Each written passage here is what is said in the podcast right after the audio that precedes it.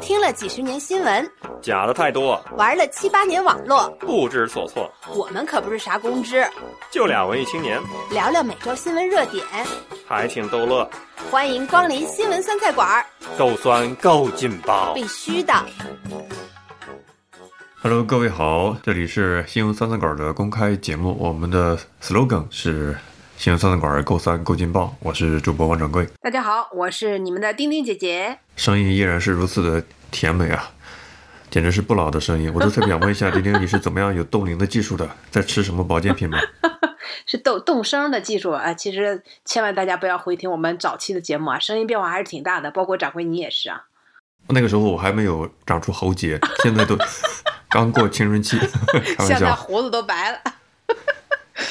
开玩笑，开玩笑，嗯确实。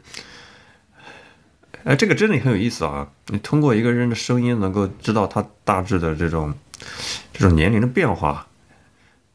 嗯，看来岁月在我们身上都留下了不少的痕迹。嗯，我们也不能够像木心一样未尝饶过岁月，是吧？好像也没有怎么不饶过他。我估计至少之这之所以我们的声音还没有太嘶哑啊，估计是因为我们两个都没有吼有吼玩的机会的原因，所以保护了自己的嗓子。嗯，不过先给大家说抱歉，因为我感冒还没好啊呃鼻音还比较重，今天就一直在打喷嚏，哎，流鼻涕。嗯，在线还好我们在线流鼻涕对啊，是，还好我们还是一个电子介质的一个节目，没有传染的媒介啊。啊嗯，我开头想跟大家说一个我个人对自己的一个自省，因为今天我做了一件我以往从来没有做过的一件事情，就是我们一辈子有很多的消费行为是吧？但是这次今天我竟然惊醒了意识到，我主动去买了保健品。你知道以往我作为一个直男癌晚期患者啊，我是严重的鄙视所谓什么保健品啦，在我的认知里面，对吧？就像很多在网上看到那种啊、晚辈去就去嘲笑长辈这种口吻啊，长辈就是花钱买保健品都是智商税，对吧？我突然发现我今天竟然主动买了保健品，所以你我你先说你买了啥吧，我再来判断啊，判断 你的智商现在是是进入了什么对吧？这个稳定状态了，是吧？是晚期有了救从吗？巅峰开始始往 还是已谷底经迈进了升天了呢啊？你你说说看。它从大的范围上讲，应该属于保健品的，因为我没有疾病，但是我是基于自身的保健的目的去买了它。嗯，叶黄素，叶黄素，这不好意思，这个叶黄素是是是孕期 备孕应该吃的吧？啊，这我我不太啊，那好像叫啊，对，对不太知道。然后呢，这到底是治什么的那看来今天你是没买过叶黄素啊？啊？眼睛不好的人，哦，视觉疲劳的人，不是补充这个叶黄素吗？我吃叶绿素，啊，那你是吃绿叶蔬菜，那确实也挺好的。你不会用光发电了吧？你眼睛怎么了？整个决策路径是这样子的，就是录音前的半小时发生的行为。我躺在床上，因为今天上海下雨比较冷嘛，躺在床上刷知乎，自动的 A P P 首页推荐一个眼睛疲劳的、经常对着屏幕的人，泛酸血丝该吃什么？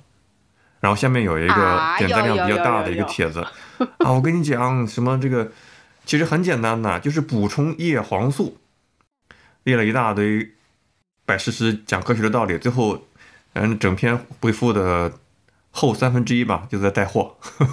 你大家知道，知乎又开通了一个相当于是淘宝客佣金这样的一个呃方式，只要你在知乎上看到那些链接，点击进去都是带有佣金的。这个回答的这个博主是有呃拿佣金提成的，嗯，这个套路我们都是很明白，是吧？但是他给我种了草嘛，我就当场。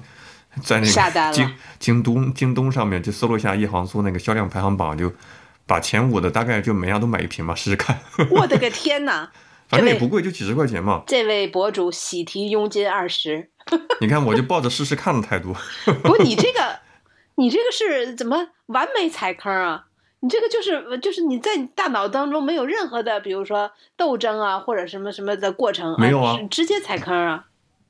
我没有踩坑啊。啊这个如果你说踩坑的话，感觉好像啊，不叫踩坑，就直接按照人家这个套路就来了，就完全达成人家博主的预期，就是这个意思，就完美达成吧。此刻我就要换化身为这个长辈的口吻，你听我解释，事情是这样的。首先，在看这篇文章之前，我都知道叶黄素这个东西，就过往是有宣传、有一定的认知的。然后现在因为这几天可能是因为感冒的原因，眼睛特别酸，啊，血丝也没睡好嘛，血丝也特别多，而且确实，你像现在只要不是蓝领工人是吧？你说上班的刷手机的，谁不会长期对着屏幕什么蓝光刺激呢？对不对？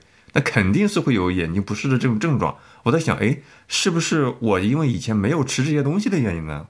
我就抱着试试看的态度，因为试错成本也很低，才几十块钱一瓶嘛。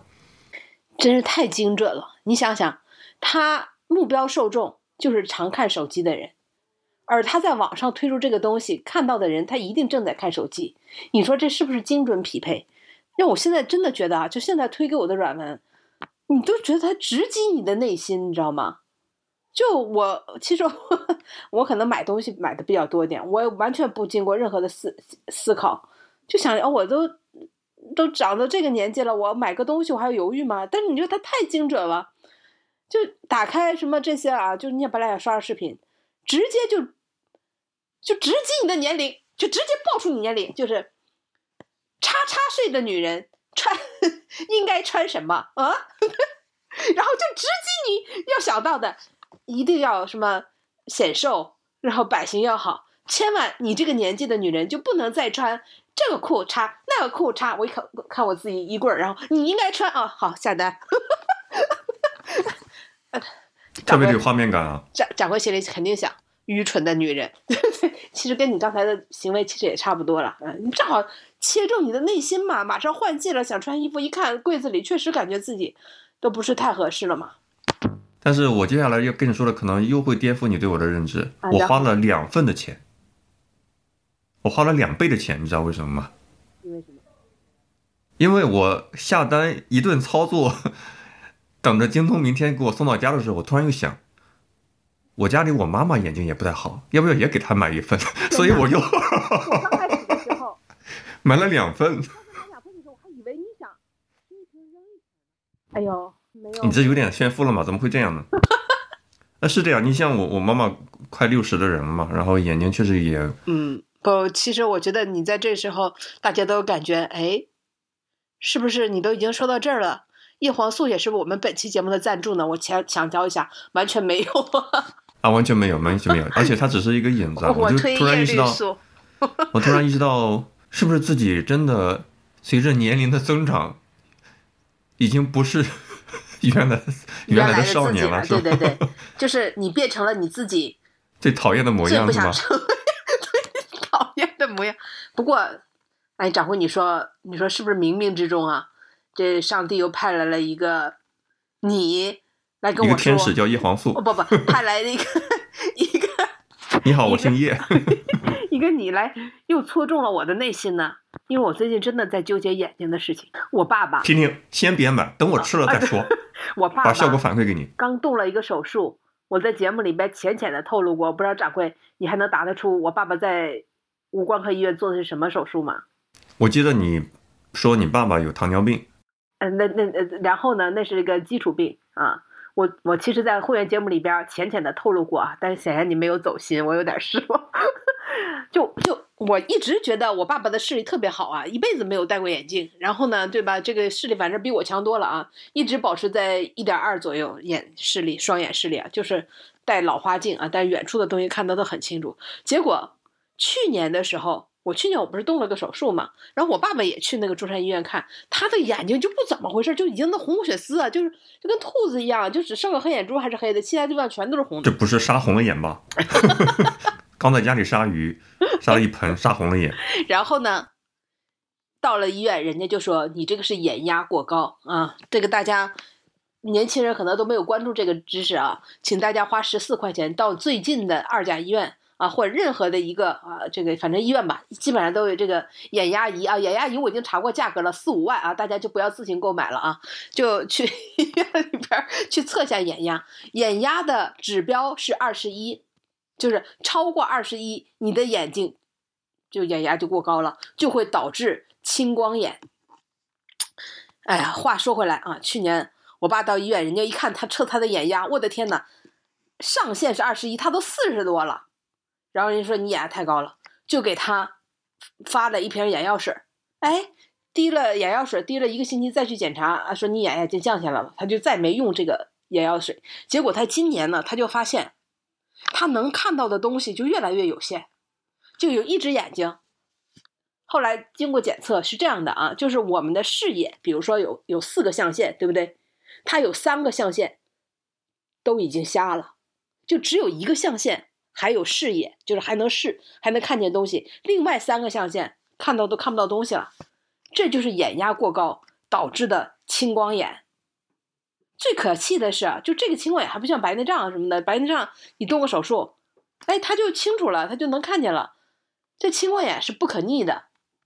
就是一旦损坏了你的视野，它是可以给你治。简单的呢，就是滴药眼药水。呃，你中间的呢，就是做激光啊。它是为什么呢？就是眼睛里有那个防水呀，它被封闭住了，流不出来，就形成在里边就越压越高，就呃这个闭合型的这个呃青光眼嘛。我爸爸就是就需要呃激光不行的时候，就要需要动手术，就把那个拉个口子，把那个防水放出来，然后呢里边的眼压就能降低，所以。就带我爸爸去那个五官科挂了专家号，然后排了好长时间的队。你都不知道现在的五官科医院啊，做个眼科手术要排队要排两个月。为什么呢？因为众所周知，去年三年啊，因为这个口罩的原因，眼科特别是就是反正五官科的这个眼疾病吧，很多人不是特别急的手术全部都压下来了，然后现在就集中爆发。你没看到五官科医院？他就是就是那个没做出这个两层的人，应该人落人啊，就每个人身上再背一个人，他可能好一点。现在就实在太急了，连站的地方都没有。那个专家号，我的天呐，那个门口啊，菜市场都赶大集都没有这么多的人，就等着让医生看一下，然后动手术。然后一看呢，得青光眼的人真的是太多了，很多都是年轻人，一问眼压都五十多。然后，当然，这青光眼啊，激发的原因有很大原因就是，呃，掌柜给你个抢答的机会，什么样的情况容易引发青光眼？就是我们白领上班族看手机看久了呗，在黑暗的情况下看手机，闭了灯，本来想睡觉，想想再刷一会儿吧，一刷不知不觉刷了几个小时啊。那不是因为我们的听众特别踊跃，跟我们留言很多，不得不回吗？哎呀，你回了吗？部分原因啊。听众听众说你回在哪？我去看一下啊。确就是这样的，特别容易就导致青光眼啊。然后关键它不可逆啊，就是做完了之后，你眼压虽然下下来了，但那块的视野就消失的视野就永远消失了。那如果呢做手术，它不想又长上了，那你可能就做这个手术还没有用，然后视野就一点一点的消失，就最后就变成全盲。所以千万不要。忽视，我真的看到好多年轻人都得这个病，不可逆。这个大家听完我们的节目之后啊，到你家附近的 任何一个医院去测一下自己两只眼睛的眼压。如果你觉得眼睛有点胀，经常感觉有点胀，胀的头都疼，那其实就是眼压过高。吃啥也没用，还是得到医院去看病啊！不要轻易的就就以为买点什么这个那个。吃一吃就能改善啊！丁丁的绘声绘色的讲述特别的好，呃，因为健康是无小事儿的，很多都是防微杜渐，对吧？比如说掏出手机，轻轻的按下了退款。为啥呀？你想想，哎呀，我还是先测完眼压再吃吧，万一不是这个药的事儿呢？哦，没关系，没关系，它就是普通的保健类的保健药，保健药。哎，而且它那个国家标准是什么？什么药十字的，就是不是是是属于食疗的部分吧？而且很多小孩子都在吃，给小孩子吃的版本是那种像软糖一样的。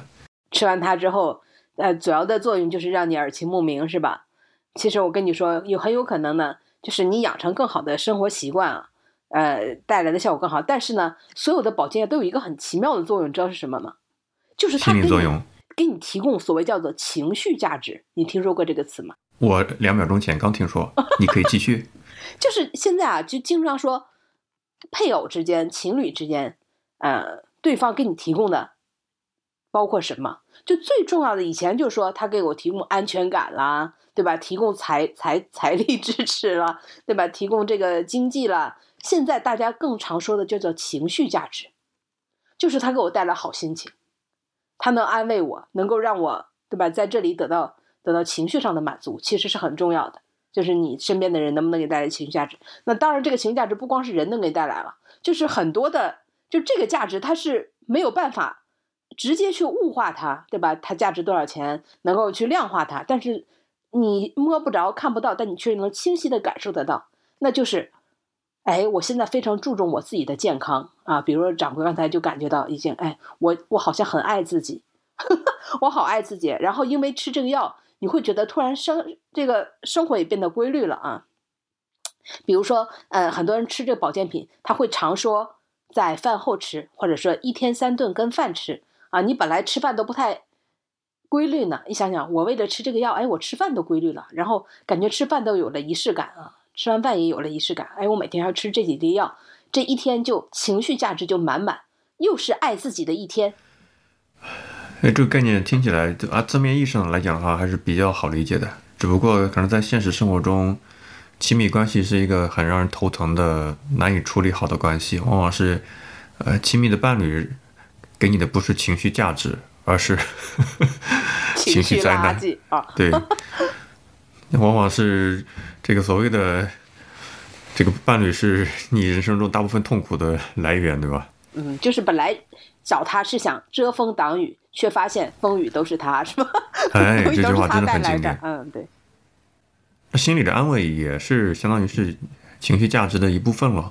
就好像我以前不太理解，呃，比如说我在上海餐厅去吃饭的时候呢，呃，有时候会听隔壁桌就聊天嘛，经常会有，比如说吃个午饭晚饭，会有发现很多女士们会约自己的闺蜜去吃一个呃聚会聊天嘛。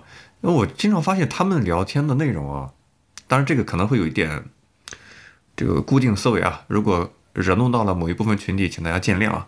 只是我个人的观察是这样子的：我发现女性之间聊天的时候，主题是各种抱怨，就埋怨，比如说公司里面部门有有什么同事啦，各种奇葩，呃，或者说上司就上级领导有怎么样的呃鸡毛蒜皮的小事儿，然后又抱怨自己的小孩在学校里怎么怎么样。抱怨自己的老公又怎么怎么样？我一开始我天真的以为他们真是在抱怨，那后来我发现不是这个样子的，这个只是一种友好的交流，他们好像也不是说真的是这种很很扎心刻骨的，就真的是在埋怨抱怨，而是一种一种情情感价值的交流。为什么你刚才特意强调了下女性？因为。我作为一个男性，我不会跟男性去聊天的时候会聊这类话题。我们通常会聊，哎呀，哪只股票又怎么怎么样了，然后哪个行业又不好做了，会聊这些东西。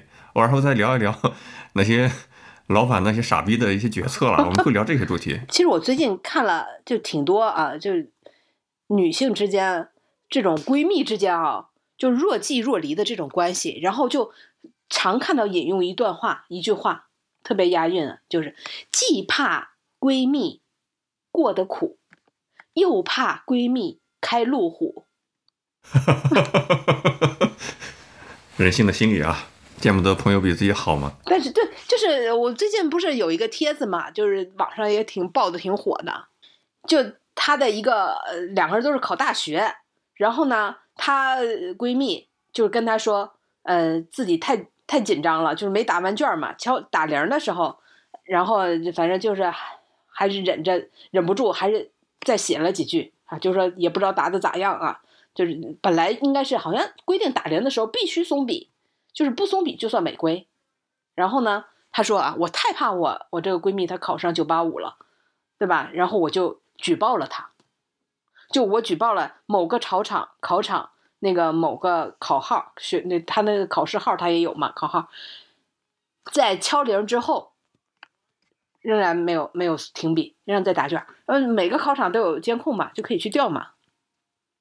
举报成功，她的这个闺蜜高考成绩被取消了，然后她到网上就是匿名就忏悔嘛，就说：“哎呀，我现在看他那么痛苦，我又感觉到有点抱歉，但我真的很怕他考上九八五。你看，所以这不就刚才这句话嘛？既怕闺蜜过得苦，又怕闺蜜开路虎，然后，所以你说，闺蜜之间彼此一见面就各种抱怨，哎呀。家里边跟老公关系没处好，孩子太闹了，孩子不听话，哎呀，工作也不顺啊，老板老欺负我，等等。其实是一种自我保护，你知道吗？哎，这个很有洞见性啊，因为你是女性视角嘛，就又获得了对方的同情，又不会成为对方的假想敌。你说这两个人见面？上来就开始晒，哎呀，我老公又买了一个香奈儿，哎呀，烦死了！我家都买了七八十个了，往哪放啊？真讨厌。那个说，哎呀，你说我这个公司啊，闲的要命啊，一个礼拜我去一天就行了，还老给我加薪，哎呦，我这一年都二百多万了，烦死了！你说两个人这么晒，你说 对方心里咋想？就会在偷偷在咖啡里下毒了呀？要么就。要不我去勾引你老公啊？那个想，那么我去你上级举报一下，你上班啥也不干。但这个，这很多人都是放在内心去想一想啊，但肯定，我我感觉是给对方心里面添了一点小堵的。那不管我们两人怎么样，哪种版本的解释，那都确定了一个情况，就是这不是一种真正的，就是或者说表面上那种真的抱怨、真的吐槽，而是呃。其他的一种 动机导致的，那倒也不是啊，就是每个人生活肯定都有不顺的一面嘛。这个我觉得他撒谎倒也不至于啊，肯定都有不顺。你说谁那么顺呢？但是其实你顺的一面，往往是大家都能看得到的。比如说，你如果生活过得还行啊，你肯定能体现在你的精神面貌上啊，体现在你的衣着、穿着、打扮、吃喝住行，对吧？你的言谈举止都肯定已经很直白的表现出来，你现在。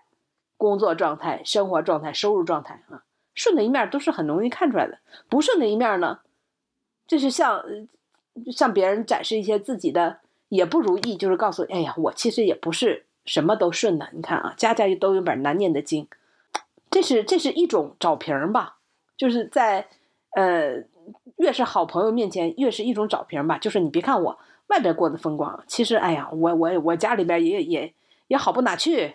这样大家都胡说吐槽吐槽呢，心里立刻就很平衡了，真的。这可能也是一种做人的礼貌嘛。这一点上好像在男性也是有有有共识的吧？因为我举一个男性的版本，是我跟朋友聊天的时候，我们都会聊股票嘛，我都会说我去年亏了七位数。实际上没有，但是对方听了我亏了七位数之后，他 他以为你在炫富，他就满意的又深吸了一口烟，嗯，不错，算了吧，他会 表情是这么表达的，那你在里面还不得有九位数啊？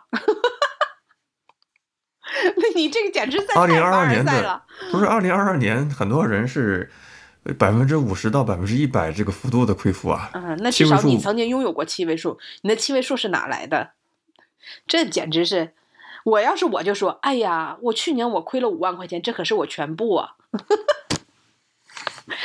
我这个月、今年我都是靠借钱过日子啊！这大家这才能让对方真的深深的吸对方会不会冷眼看你一眼，说我又没叫你借钱，为什么要做的这么绝，是吧？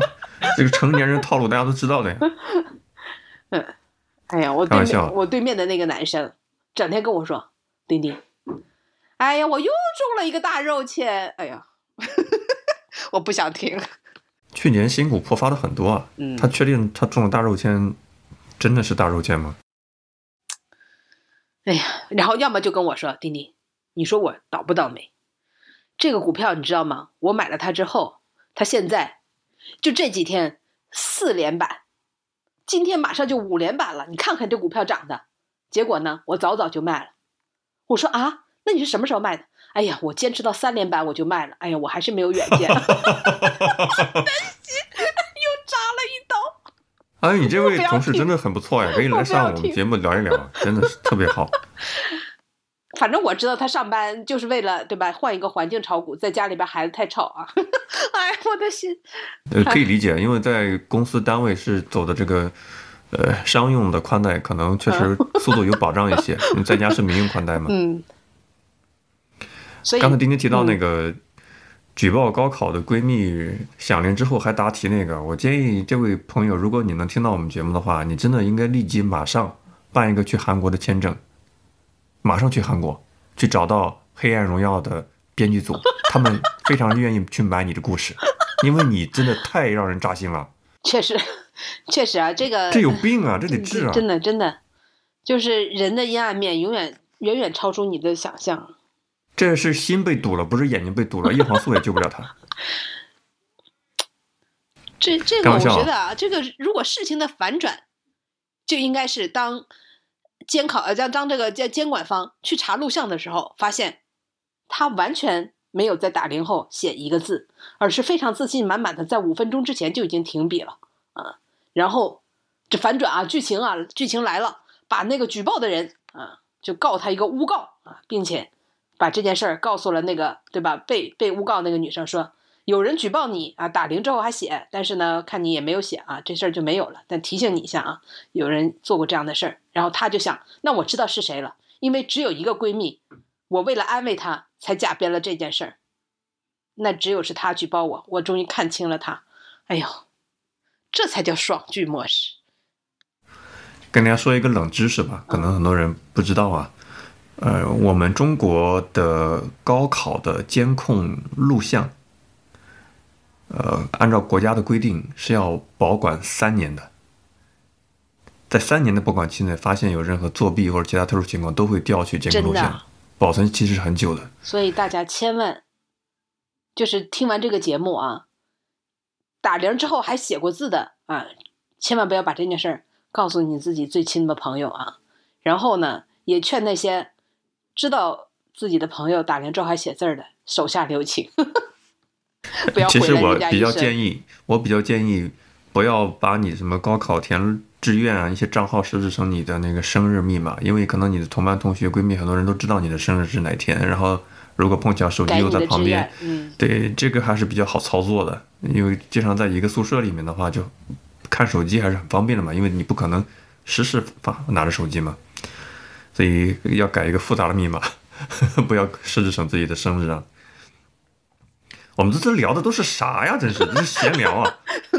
对呀、从叶黄素一直聊到了高考，大家本来就拿我们这当电子沐浴液嘛，希望大家听好洗好。电子叶黄素，因为我们这个是不用看画面的，我们是对眼睛友好的，这是播客的一个优势啊。嗯，我们是电子叶黄素。又给叶黄素吹了一把波儿啊。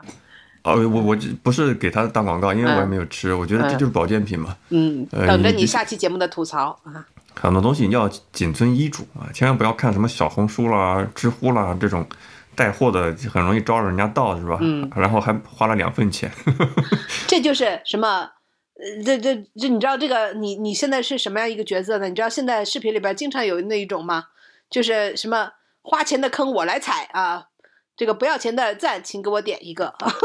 你你知道这个吗？就是大家想买什么不知道怎么样啊，然后就让这些博主去买，嗯，买完了之后呢，他在节目里边体验一番，然后告诉大家这个不值得买，我 这就这样啊，啊，今天太活灵活现了，我很有画面感。嗯，等着你下一期。哎呦，我今生只能做播客了，因为我这个眼睛啊，哎，不太看得到。能不能说点好的？啊，不过我确实 最近认识了一个呃小伙子，他让我挺挺敬重的吧。是这样子的，当丁丁说叔叔眼球眼压过高的时候，我是之前有这方面的一些认知的。呃，我因为我我肩颈不是特别好嘛，会有时候经常去那个那个盲人推拿。这盲人推拿这盲人师傅呢，他是确实视视障这个患者嘛，他们按摩的时候会跟你交流，就问为什么你现在是什么盲人？你是天生的还是说后天的？是怎么回事嘛？对吧？呃，我印象特别深的一个师傅跟我说，他是人到中年的时候结婚生小孩了，三十多岁的时候突眼睛突然患病，呃，成了盲人。呃，然后他的这个工友就跟他说，啊、差不多这个情况吧。呃，这个眼睛呢，一开始是是好的，后来慢慢的这个眼压越来越高。结果他轻描淡写的说了一句话，就眼压越来越高，后面眼球就爆了。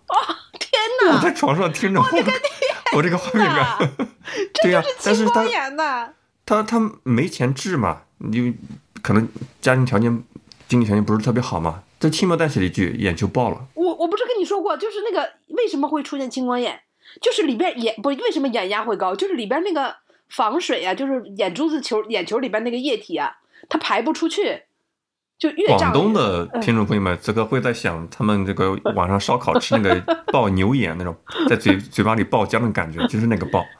就他那个眼眼珠那个防水没有办法与外界就是自由畅通的话，它就在里边就越积越多，越积就造成眼压很高。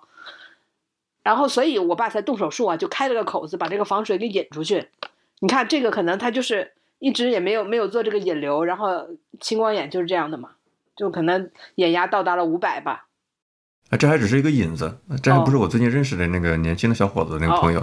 我最近不是搬家嘛，然后去了家附近的一个这个呃推拿，然后他呢也是一个九九五年还是九四年的一个西安的一个小伙子。我说你是先天还是后天啊？你现在的视力到底是什么样程度？他说基本上把眼睛差不多要贴着手机屏幕的时候，能看到手机屏幕上的字。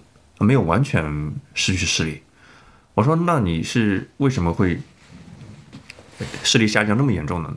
他说他是在上这个大专的时候啊，一一个一个专科院校的时候呢，都是一个视力完全正常的人，但是毕业那一年不知道怎么回事，突然视力严重下降，去了北京的医院，这个西医啊公立医院去检查，你知道结论是什么吗？嗯，是某是某什么什么细胞瘤？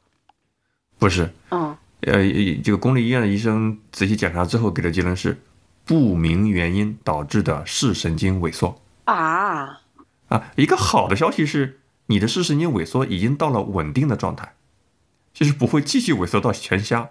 但是呢，就是他还可以继续贴着手机能看到字嘛，嗯，已经萎缩到一个相对稳定的一个状态了，是这样一个情况。但是这个人非常非常的乐观。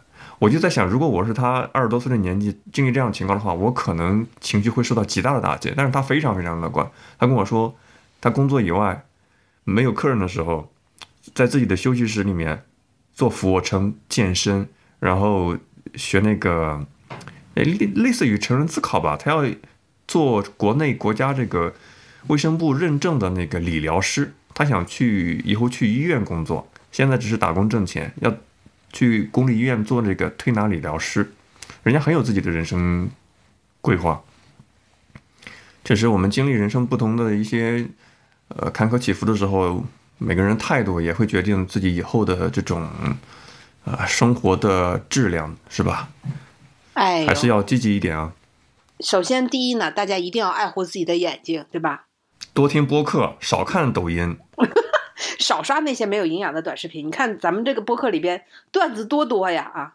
然后其次呢，其实我是比较感慨，就是这个视力呃障碍的人，他们的择业啊，就不管他们有多聪明，原来是学什么专业，最后他们的择业真的非常的狭窄啊，就可能就只能去做盲人按摩，理想甚至理想啊，都在这个盲人按摩的这个行业上去发展。其实，其实我我看过。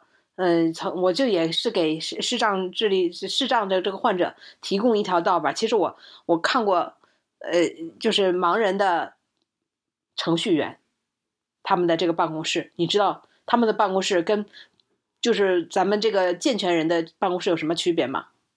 是不是他们的办公家具都是软包的，防止磕伤啊之类的这些保护措施？人人前面一台电脑，然后就手指键盘如飞，但是木有显示器。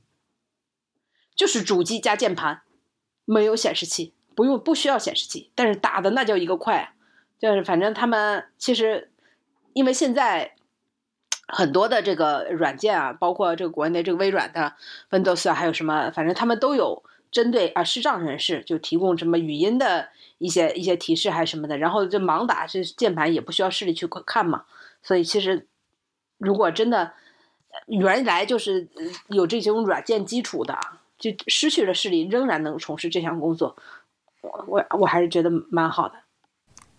哦，所以他们得到的这个信息反馈是通过听力戴耳机，对戴耳机这种方式。哎，对，其实现在手机上，嗯，很多的盲人也可以通过，好像很多的这个这个这个软件已经到，就是它的操作系统也都可以，你摸到哪的时候，然后它就会报，就你这碰到了一个什么东西啊什么的，这其实也是可以这个确实是有。嗯，这也是你想操作系统，要么就苹果嘛，Mac，要么就 Windows 嘛。在西方国家，人家是各个阶层都有所谓的人权嘛，这种残障人士的，呃这基基本上属于呃必须得配置的功能。我这周看到一个特别励志的一个新闻啊、具体是在哪个大学我忘了，就是有一位脑瘫的男孩吧，他不符合高考的资格，他不能参加高考，所以他从本科开始他就到了一个大学去旁听，旁听他也不能拿拿这个本门凭嘛，他就一直旁听到研究生。后来呢，这个学校就想给他研究生的学位，但是因为他没有本科文凭，这这不能授予他文凭，他没有这个学学籍在这里，所以就没有办法，就是只能说这个形式上啊，就是说你有这个研究生的这个学历，但是呢没有办法给他颁发任何的学位。结果他又在那里旁听到博士，他发表了国际上的认可的那叫什么论文呢？哎什么 C I S I，然后发了已经发了四篇，完全够授予博士学位的这样一个资格了。但仍然因为他没有学籍，也没有办法去授予他的学位，所以他的学校都在忽视。我呼我就呼吁，能不能给这样的一个，就这样的一个一个人一个特殊的一个机会，就允许给他颁发学位，可以让他去找工作啊，或者是在这个领域里边，对吧？得到应有的待遇。说的说的有点远是吗？那我我真的是觉得很多残障人士他们非常的聪明啊，应该就业或者他们的学习的领域不应该太窄啊，应该给他们更多公平竞争的空间。我并不是说认为丁丁刚刚说的有点过窄，我是有点突然变得有点沉重了，在想这个是这个可能是一个稍微残酷一些的事实，应该嗯是不是可以有改进的方式啊？因为本周我看了一个在微博上看到一个新闻是这个样子的，呃，有一个四十多岁才开始读研究生吧，他最后就是本周发了一篇文章在 Nature 杂志上，啊，是封面文章，封面是拍的那个蜂巢一一群蜜蜂一个特写，他研究的一个科学的成果是，就蜜蜂的幼虫是如何有学习的能力来进行族群之间的交流，因为大家知道这个蜜蜂不是跳那个八字舞嘛，跳各种舞蹈来进行这个蜂蜂群之间的交流，哪里能够采蜜，对吧？我们以前学自然课本也会讲这个东西。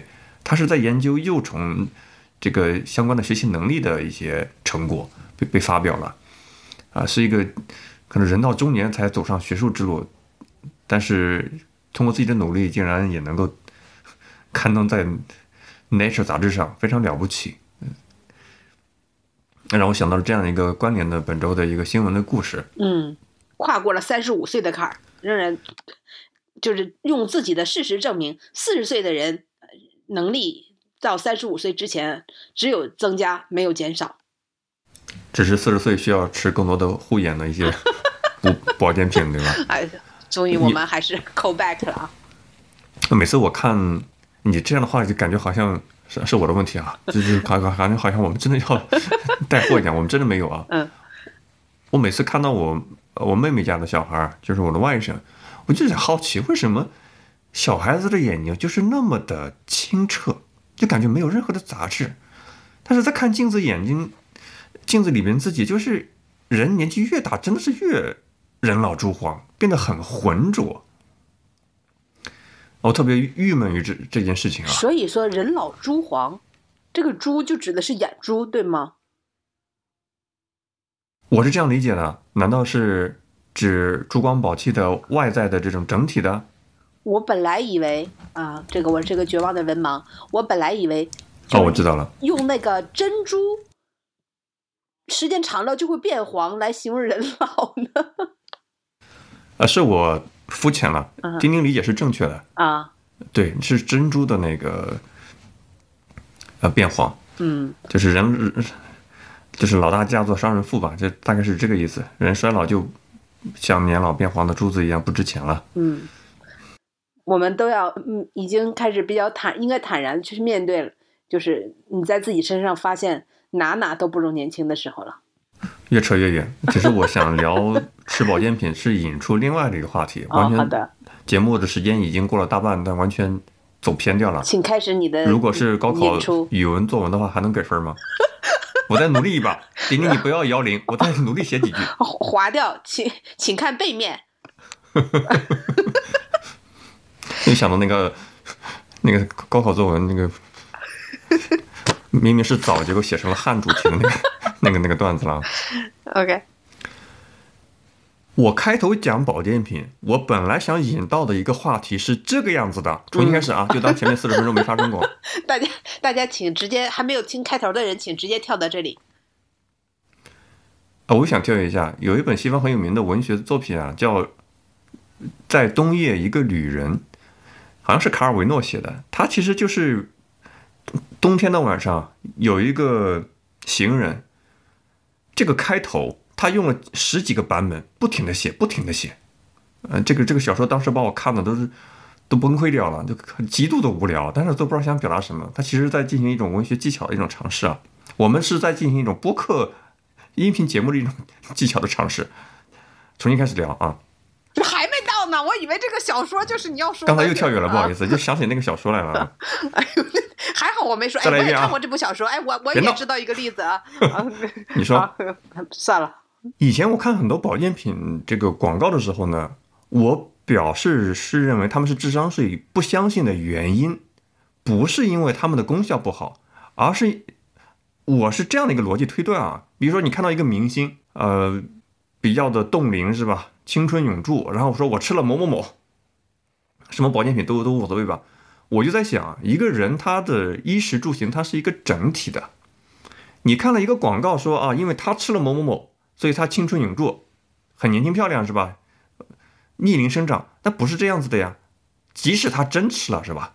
但你又知道他是睡什么样的一个地方，他每天的早中晚各种饮食是什么样的一种饮食，他做 SPA 的、做面部护理的频率在哪里做这些项目，你又知道吗？它是一个整体的，你明白吗？所以如果你抽出来一一个单点说，因为他吃了什么什么的时候，我能跟他像一样，这不是一个傻叉行为吗？嗯，这人人都知道。就好像嗯，嗯就像他能够吃得起燕窝，你觉得能够吃得起燕窝的人，在其他地方吃的会差吗？对不对？因为他的生活品质是在那个固定的 level 的，他不会说你拎出来一个单点就认为你吃了它就会跟他一样。我的逻辑是判断是这个样子啊，所以我认为是智商税。嗯，没错啊，我觉得同意啊。就像一个绑，就对吧？这浑身腱子肉的健身教练告诉你，想减肥就吃这个这个。你看他那身上的 这身材是光那靠吃这个个腱子肉我都，想割几下。肯定很难炖。嗯呃，由此呢，我就想起了另外一个历史的故事啊，有网上有各种以讹传讹的版本，我找到了一个比较接近于出处的一个版本，是在一个书里面。这本书呢是讲了一叫比利牛斯山地图的故事。网上以讹传讹的版本就是经常有内容一大抄嘛，抄来抄去，是这样的一个版本：说在一战的时候呢，有一支德国的军队在阿尔卑斯山迷路了，他们大雪封山，不知道地形，但是意外的发现了一个小木屋，在一个小木屋里面呢，找到一张破旧的地图，是用拉丁文写写的。他们虽然看不懂拉丁文，但是他们是军事士兵嘛，军事指导员嘛，他们可以看清大概的这种一些地图上的标识，他们就拿着这个地图，经过了这个一番辛苦，走出了那个峡谷，脱险了。等到脱险之后呢，碰到了自己的这个朋友队友，就把这个地图拿出来给人看，我们就是靠这个地图成功的走出了阿尔卑斯山的。结果这个有人看了说，这不是阿尔卑斯山地图啊，这个是一个非洲的一个山脉的一个地图，差了十万八千里。你听过这个寓言故事吗？没有。然后正确的版本呢？这是一个以讹嗯传讹的假的版本的故事啊，嗯这不是真的。那正正确的版本呢？正确的版本，它也不是什么哎呦德国的一个呃军队，他是说在瑞士的阿尔卑斯山一次军事行动中，一个匈牙利的年轻上尉派了一支军队进入了这个峡谷，遇到了暴风雪。上尉呢很担心，这个上尉呢也也比较聪明嘛，有军事头脑，他把他的这伙军队呢兵分七路，最后只有一路军队奇迹生还，所以其实有六路军队是死掉的，没走出去的。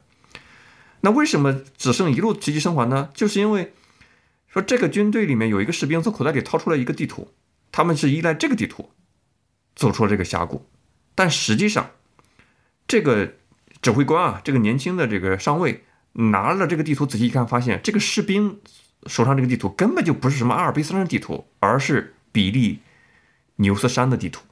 哎，其实这是一个啊、你说正确版本跟呃你刚才说以讹传讹的版本，我觉得故事大意差不多啊。对，嗯，是就就是意思是差不多嘛。也没存在什么讹，就是把里边的这个可能山寨了一点，里边的这些名词换了一换啊。对于我们根本不知道这些山具体都在哪的人来讲，没差。都一样是吧？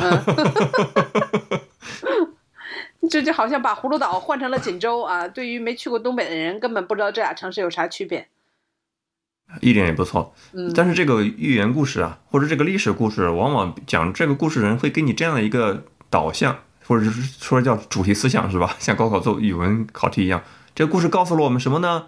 告诉了我们，一个公司、一个团队陷入困境的时候呢，你手上地图是真的是假的不重要，重要的是你手上得有这个东西，得有一个坚强的领导。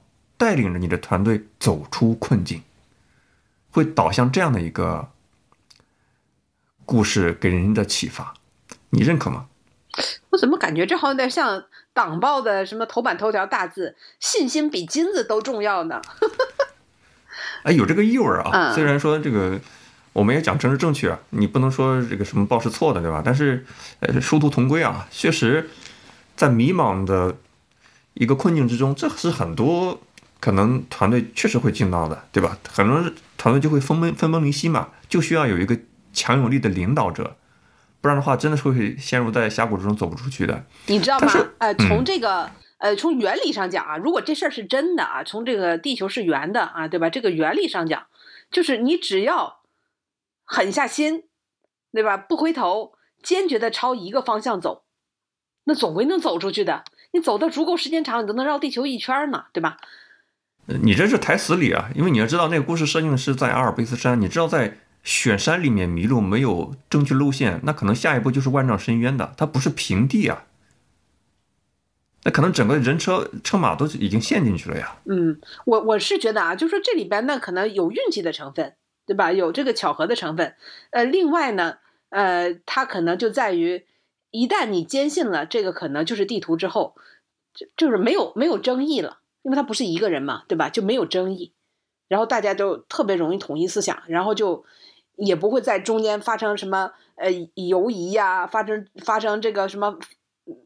各其他的想法了，对吧？争论啦等等啊，就一心就按照这个地图走就完了，所以就省去了很多啊、这个犹豫的时间，可能也跟这个也有一定的关系。是啊，估计这个中国古代这个曹操深有同感吧。前面有梅林，兄弟们再坚持一下是吧？再走个两公里，大家都望梅止渴了。你说前面有没有梅林？你走出去之后还重要吗？不重要了呀。嗯，你说的这个盲猜啊，就是不知道，然后之后才知道，这让我想到了就，嗯、这故事大意我也忘了是什么，在大饥荒当中，非常非常饥饿，孩子都要饿死了，然后他爸爸说什么？怎么讲？那个那个我也忘了，就我出去打猎，然后他爸爸就没有回来，然后什么别人给他带来了说什么你爸爸打的食物，然后他他就自己又去别的地方打了，然后他就吃了他爸爸的这个托别人带回来的食物，然后就活了下来，然后他爸爸就一直消失了，然后反正这故事就说大家猜他爸爸去哪了，然后他是过了很多很多年，自己都已经老了的时候才知道的，嗯，但这个知道这个真相已经不重要，反正他已经活下来了。挺感人的一个故事啊，让我感受到了父爱的伟大，是吧？所以，在我所以答案就不公布了，是吧？大家其实也都知道。嗯那吃的是人肉吗？对呀、就就哦，我想起来这个梗是这么回事啊。后来他是怎么知道的？后来啊、就是好像是别人跟他说，你你爸爸打到了什么什么鹿肉啊，还是熊肉啊？呃，类似于这样的，然后就就托带给你，然后他就，结果等他老的时候，真的有次机会，人家说啊，这是就是大概是鹿肉还是熊，他说哎呀，我我小的时候还吃过，人救了我一命呢。结果他一吃发现不是一个味道，然后他的眼泪就流下来了，他就知道是到底他吃的是什么肉了。男默女泪，如果深夜听我们节目的话，感觉有一点阴飕飕的。这是一个恐怖故事啊！不，这个这我跟你刚才说的那一样，就是很多事情你要不知道的时候，对吧？你可能就就很有信心，但你要知道真相的时候啊，往往你可能一下子就乱了阵脚，就反而就就就没有办法，就这这就好像呃。好像这这类似于这种情况，就在很恐怖的这样的环境当中，但是你蒙着眼睛，你不知道自己身处何地啊？可能你在一个悬崖边上，但因为你不知道自己身处何地，你可能还很很坦然、很镇定的就走过了一个独木桥。但你摘下这个面具的时候，可能就完全寸步难行。好吧，好，回到你的故事，然后你觉得呢？这这故事说明了什么？那今天的补充特别好啊！嗯，我脑海里现在已经跳跃了。不是多少回七八十下，真的，我跳跃了好多东西。你让我随口说几个吗？对，随随意挑拣几个来。嗯，你比如说，你刚才那个去找吃的嘛，我让我想起我，我我大概十几岁的时候看到一个，应该是个科普杂志上面的一个故事吧。从此，一个男人的名字印入到我的脑海里，久久挥之不去。这个人叫彭加木。啊，我知道，嗯。啊，你来说一说。就是那个沙漠里边那个楼兰，对吧？那个去去探索那个古城，然后他早上起来啊，跟大家说他朝哪是南西南还是多少那个方向啊？去去探索一下，然后就再也没有没有回来。只别人只找到了他的一双鞋子，但好像近几年好像已经找到了他他的遗体。差不多是这样的一个故事。嗯，他是在这个新疆的罗布泊去考察，然后就是。岛上留了一个纸条，我往东边去找水井，写了一个棚，然后一个日期，就成了一个绝笔吧。但网上有各种关于罗布泊的超自然现象的一些谣言啊、故事啊，这个都大家都当野史去看一看。这是刚才跳跃了一下，我跳跃的第二跳是 特别意识流，跳跃的第二跳是那个《百年孤独》这个小说。马尔卡斯那个小说里面有一个场景是那个上校父亲吧，那个时候这个故事的好像是在阿根廷这个民族背景啊，有一段发生了饥荒，呃，百年孤独这个家族里面孩子都吃不上饭，结果这个他老婆就抱怨这个男主角，男主角呢是一个比较冷峻的 这个男性的形象，沉默寡言，就是说有一天实在受不了抱怨了，就穿上鞋。然后在雨里面就走出去了，去找吃的。好像到了几个多少时间回来之后，呃，拎了一袋的吃的啊。从此家里面好像就是有一阵子就不饿了。嗯，就男人做事情就特别目标导向，是吧？没有一句废话。这是第二条。接下来就不说了吧，感觉我们这个会。你这让我想到了，不是他是从哪儿搞的这么多吃的？没说啊，《百年孤独》小说里面我记得是没说的呀。你说他是，你说他是去抢了别人家的呢？哎呀，他是凭本事去打猎怎么样？没说。我等着反转呢，这都没有反转啊，这个没有任何的。但是他解一个男人担担负起家庭责任去解决了家人没有没有生存问题啊。提供情绪价值，我我你倒是让我也跳了一下啊，就说有人捡到了一个宝瓶，这个宝瓶呢跟他说，我可以满足你三个心愿，但是代价是。你最恨的那个人，就是你的仇人，他将同时得到你的这个心愿的，就这个结果的二倍。就你想得到什么，他就会得到二倍。所以你来许愿吧，对吧？你最恨、最仇的那个人。好了，现在掌柜让你第一个想，你你你你觉得什么你能得到，但得到二倍仇人得到二倍他。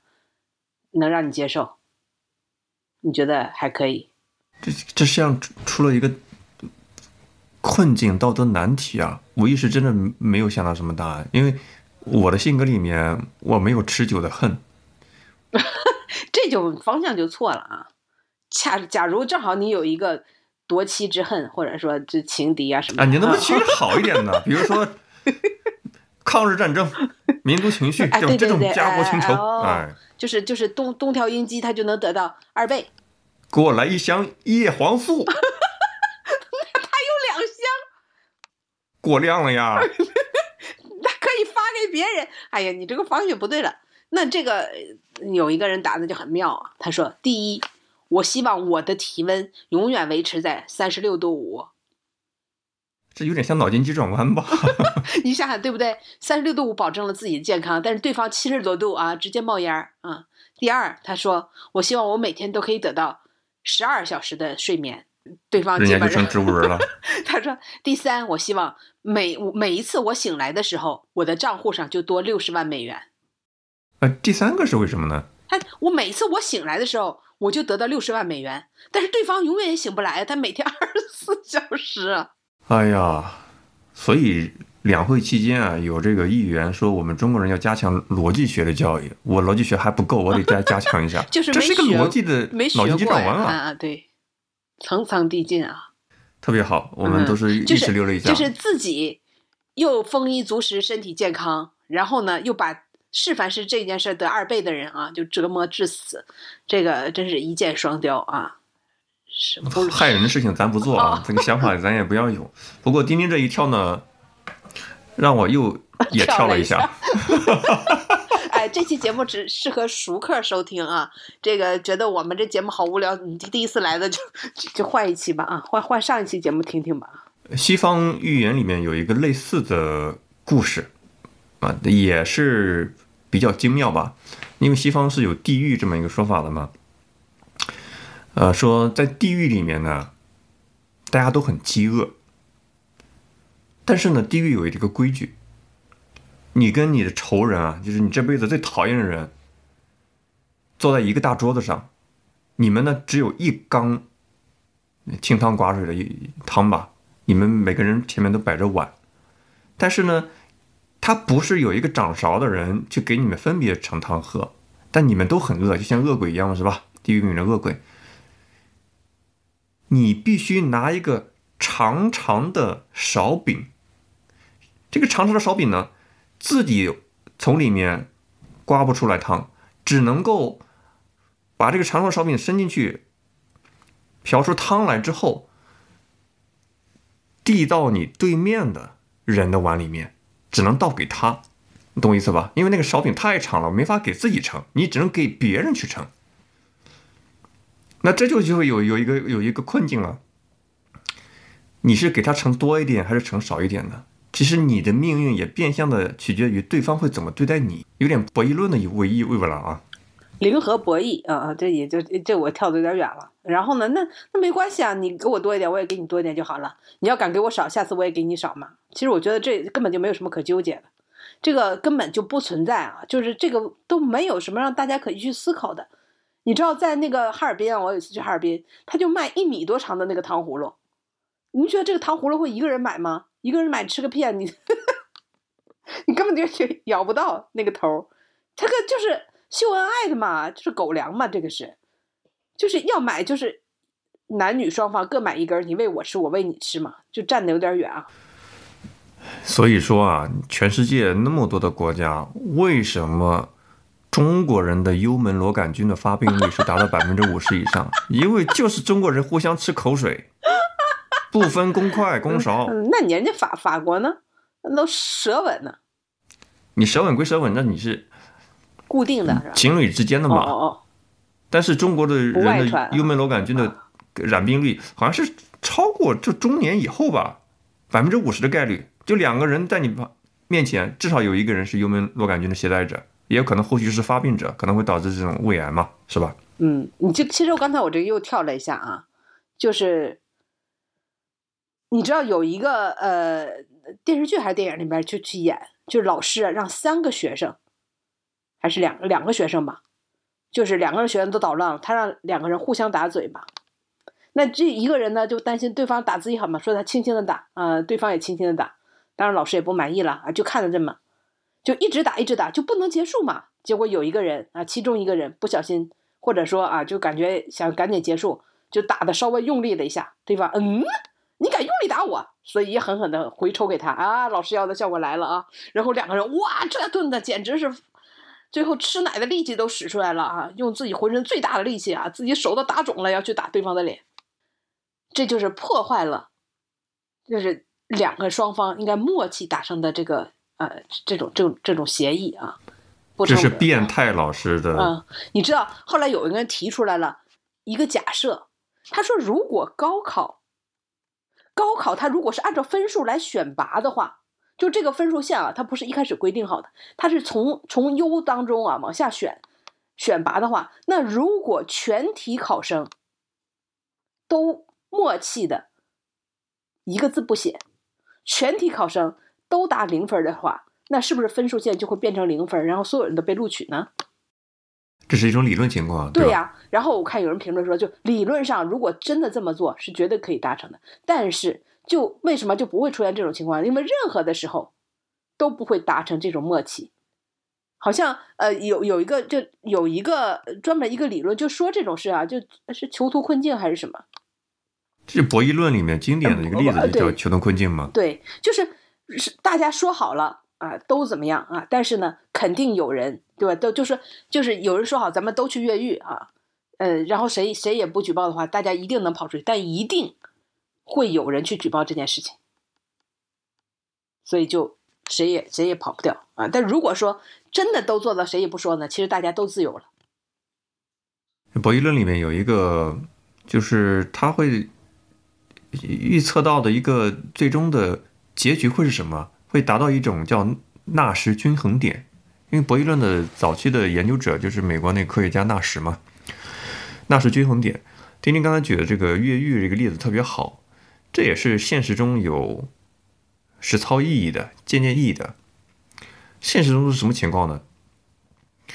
监狱的管理最不怕的情况是，比如说大家集体出操，比如三十个人、五十个人集体出操，最不怕的是这种情况越狱。最怕的是什么呢？一个狱警带着两三个人一起去做什么事情，这种情况下出事儿的概率会更大。为啥呢？因为在一个两三个人的情况下，他们达成共谋的概率会很高。但是如果这个数量急剧攀升，比如二三十个人一个班儿一起出去的话，几乎不可能会达成什么共识，因为人太多了，无法达到一个只要有一个人对吧？他对举报了，那对吧？这太有可能了。这个咱们当时啊采访一个狱警，他说的，他说他一个狱警可以带呃几十个人一起出去，他都不用担心什么。他们互相会监督啊，但是如果带两三个人，一个人就不敢带，那至少得两个狱警啊，这真的非常有意思。是啊，我们跳来跳去的话，已经迷失在各种创造性的想法里面，这也是我们这个公开节目对吧？在可以聊的上架的范围内，也没有什么特别有价值的话题的时候啊，我们就扯扯闲篇儿。那我们神奇的一点是，不管像《西游记》一样一个跟头能翻到哪里去，还是能够翻回来的，对吧？我们从保健品啊聊到了阿尔卑斯雪山啊，聊到了百年孤独啊，聊到了彭加木，聊到了呃丁丁的这个高考的闺蜜的故事啊，聊到了闺蜜之间的抱怨，或者说叫吐槽吧。那，接下来我想再跳到一个东西，跳到结尾啊，叫体重秤哦。很多人家里会有一个体重秤，看自己是胖了还是瘦了嘛。我就在想。由于那个阿尔卑斯山那个错误的地图那个故事啊，你刚才不是问我我的看法是什么吗？我还没说嘛，是吧？嗯。这个寓言故事给我什么样的启示？我认可说，在一个混沌的走走进困境的状态下，需要一个强有力的领导，对吧？最好能够，你会发现这个士兵的口袋里有一个地图，那是不是大家都认可这个地图呢？那这也是很重要的。如果大家不认可的话，那可能也就完完完了，是吧？那可能是最后一一抹微光希望，大家没办法就认可了。最后这个全员选举全票通过，就认这个地图了，就跟这个地图走，对吧？就这种情况嘛，对吧？我的个人的理解是，你带着错误的东西，你确实有一定概率就拿错了地图走出正确的方向，确实有这种概率，它可能应该符合科学的一些认知规律的。你比如说，这不是我刚开始说的那个吗？地球是圆的，总会朝一个方向还是能走出去的。不是啊。这设定场景是那个雪山啊，我刚才提醒了呀，嗯这就是下面是呃是不是一下子踏空雪崩，这都不敢说的呀。嗯，我为什么说要讲到这个跳到这个体重秤啊？你有没有碰到过这个一个场景啊？可能一个小朋友是吧，上了体重秤，发现这个体重一百一十斤了，他又不敢相信，对吧？啊，我怎么会变得这么胖了？一定是这个秤不准，对吧？他竟然会这么抱怨，不会抱怨自己说我怎么没管住自己的嘴，是吧？抱怨说这个秤不准，所以我就谈到这个不准的体重秤这个问题了。当时我就在想啊，可能脑瓜子歪歪比较多，我就在想，如果一个秤是不准的，它也可以变成准的秤，听起来有点绕啊。你比如说啊，你上了这个秤，你说一百一十斤，你认为它不准是吧？没问题啊。一星期之后你再上这个秤，它可能变成了一百一十二斤，或者变成了一百零八斤。你只要有规律的隔隔着稳一个固定的周期都去称它的话，你就会获得一个一一组数据。那这个这组数据的话，可能就会有规律，因为它会相对的准确。比如说这个秤可能是偏重了两斤或者少了两斤，没关系啊，你只要连续的测量之后，它就会变成一个相对的准确的秤。虽然它的初始值可能是负二斤或者是正二斤，理解吧？嗯，我不知道迪迪你你可以听明白这个逻辑啊？我一直都是秤买了买了十几个都不太准，所以我也蛮有感触的。啊、所以这就是拿一个错误的东西可以做出一个正确的一个解答的呀。感觉每次唱出来的数量都数值都偏大，也不知道为什么。自己心里没点数吗？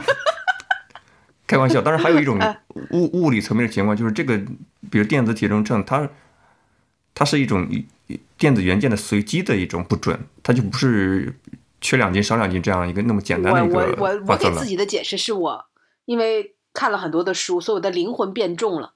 哎呀，真的是也没有办法。有趣的灵魂跟漂亮的皮囊，美貌与才华集于一身都有了，人间极品。有趣的灵魂七八十斤，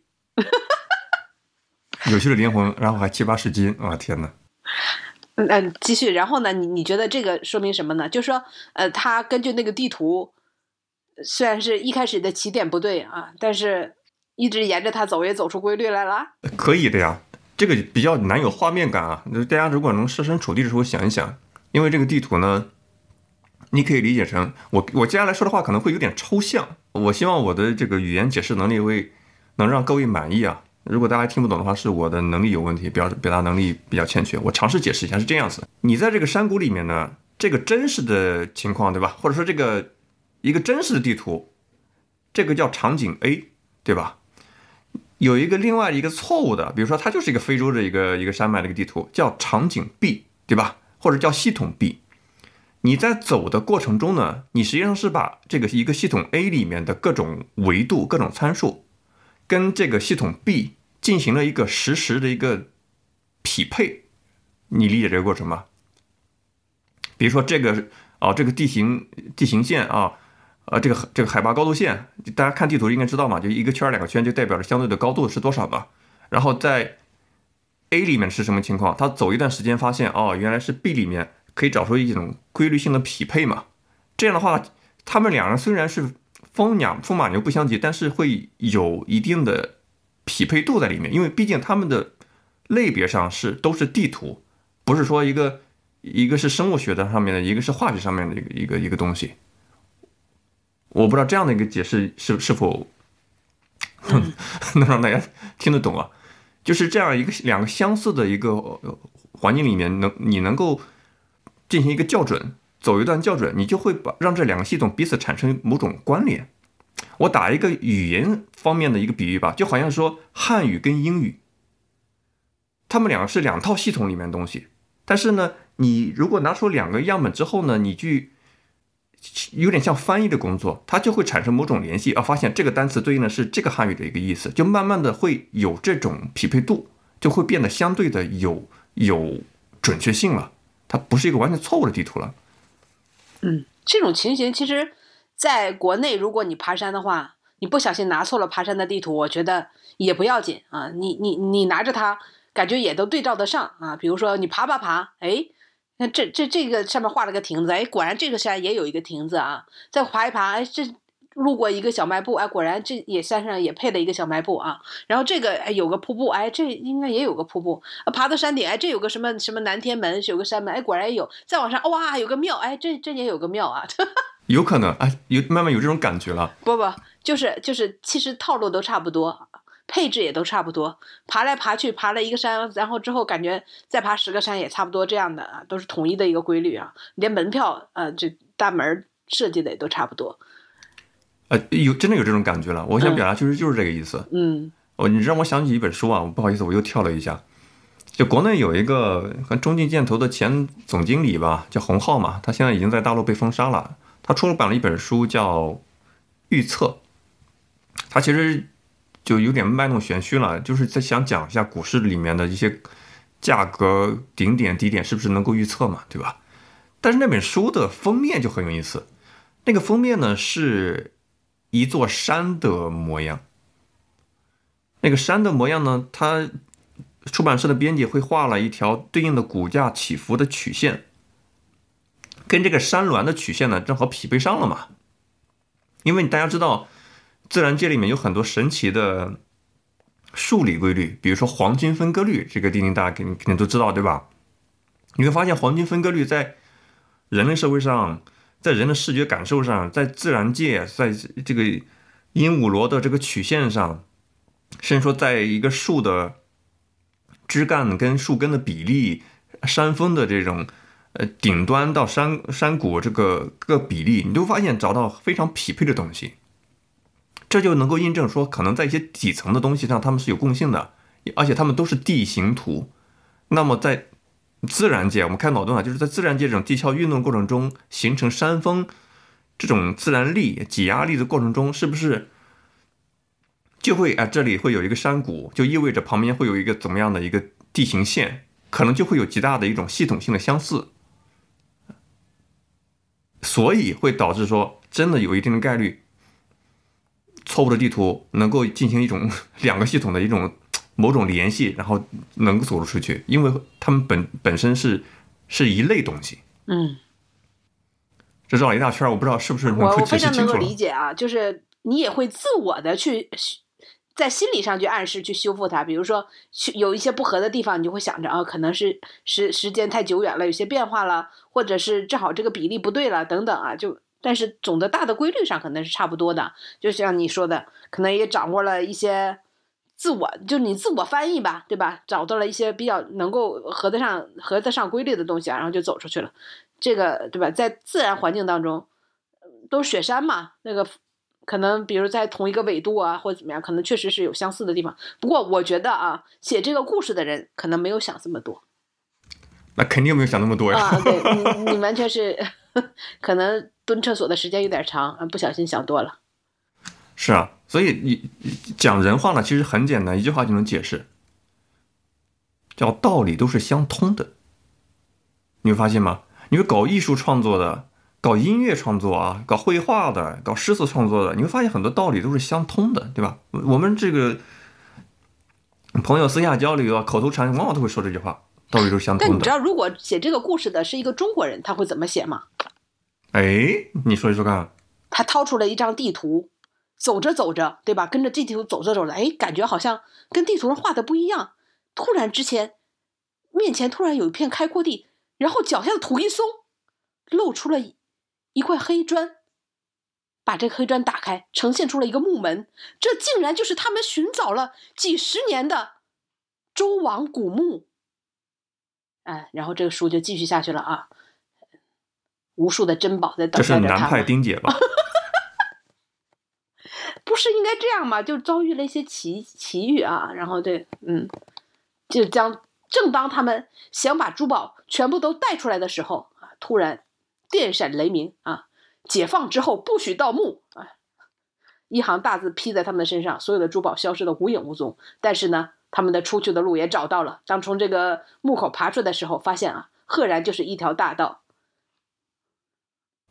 你这个还不太符合中国国情啊。啊！中国国情是他们就是马上就要冲出去的时候，哎，前面突然又有一个石门，然后上面贴了一个横幅，要解锁，请先充值。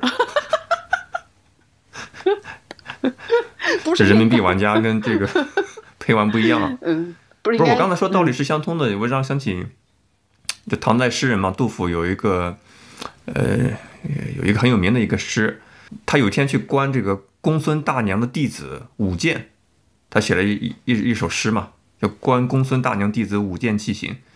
就这个杜甫，他看到当时啊，就唐代有一个李十二娘，她特别擅长舞剑，他的弟知名的弟子碰巧跟杜甫见了一面，然后就现场表演舞剑嘛。杜甫大受启发，觉得从这个这个舞者的这种舞姿中，他他悟到了一些作诗写书法的一些真谛，这不就是道理是相通的吗？一个意思。呃，听到这儿的听众啊，我打断一下，听到这儿的听众啊，在你所在的平台的评论区回复一个一啊，我看有多少人听到这儿。会想我是谁？我为什么会走进这个 节目我我？挺想知道大家是有谁听到这儿了啊？在在前面无聊的时候都没有关啊，我我我我敬你啊，我我拜上一拜啊，回头我就去评论区数一啊。人的大脑的思维确实是意识流的呀，跳来跳去，而且是很难嗯瞬时捕捉到。我们只是择其一二，呃用一种调侃的口吻跟大家分享了一下。你看，我们听了呃这一个多小时，聊了那么多故事，那么多的，呃可能茶余饭后你也可以跟你朋友去聊一聊，是吧？听听各自的感受嘛。我们的听众听完这个节目，听到这儿，突然扔下手机，我突然有了作曲的灵感。那个人我悟了，那个人说：“我突然了有了舞剑的欲望啊！”，我去东边找水。哎，这个是什么肉啊？Sorry，这又带到了奇奇怪怪的地方。还是跟大家说再见吧，我觉得真的是啊，挂不掉的这个，呃让大家也休息一下吧啊。对我们本期节目聊到很多东西，大家都可以根据蛛丝马迹在网上找到更详细的深入阅读的版本啊，嗯，还是比较有趣的。这也是啊、呃从一个细节啊，我们闲聊能挖出来比较有趣的、丰富的东西，能够让你听得过瘾。啊，当然了，我我觉得刚才其实都是闲扯啊。嗯，今天还想聊点正经的话题啊，就是关于美国硅谷银行啊，二四十八小时突然倒闭，它到底发生了什么？继续收听啊，请订阅我们的会员节目，到此你就要续费了。关注公众号“酸菜馆播客”，可以找到本期节目的文字版，还有在线的音频，还有一些你在节目里听到一些呃名词概念，对吧？啊，不知道具体该怎么打，我们这个文字版你可以找到正确的拼法。嗯，我们下期再见。拜拜。更多节目下载荔枝 FM 收听。